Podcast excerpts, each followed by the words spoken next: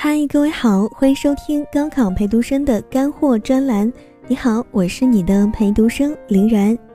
获取节目文稿信息，请关注微信公众号“林然”，别冷多一点的林，偶然的然。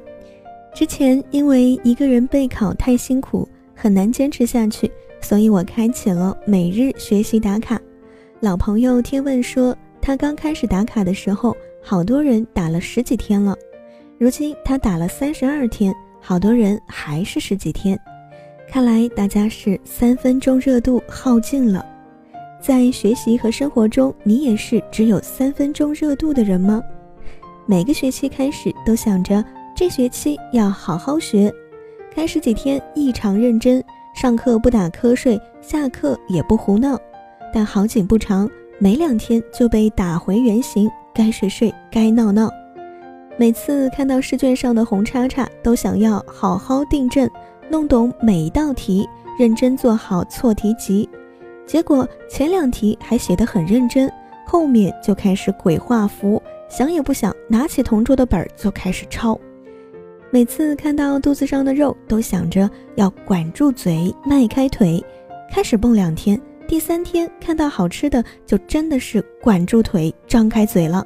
嗯，这个是我本人。你也是这样吗？你一定也发现了，你总是兴高采烈的开始，莫名其妙的结束，周而复始，循环往复。问题还在，你却变得越来越疲惫，甚至不愿意再开始改变。今天，林然就和你一起来想想，怎样给三分钟热度加温，成为更好的自己。首先呢，你要找到自己坚持不下去的原因。是没睡好，没精力好好听课，还是某个知识点不清楚，没法订正错题，又不想花时间吃透？找出原因，你才有可能各个击破。明白原因之后，你需要制定一个短期有效的计划，适当调整心理期待值。很多人坚持不下去，是因为期望值太高，而短期的努力又达不到这个目标，比如。你想这学期提高数学成绩，考到班级前十，可是你努力一周、两周、三周，成绩依旧原地踏步，甚至倒退。这时候你就开始怀疑自己，觉得自己不行，然后就放弃了。你不妨试试把大计划细化，比如每天多做一道数学题，吃透一个知识点，一周进行一次复习，检验学习成果。一次考试不理想，也不要泄气，把错题涉及到的知识点作为下一阶段复习的重点，这样积累下来总会有提高。当你完成小目标的时候，也要记得给自己一点小奖励，最好是你心心念念想要的，但又不太舍得的，这样你就会为了想要的更好的完成任务。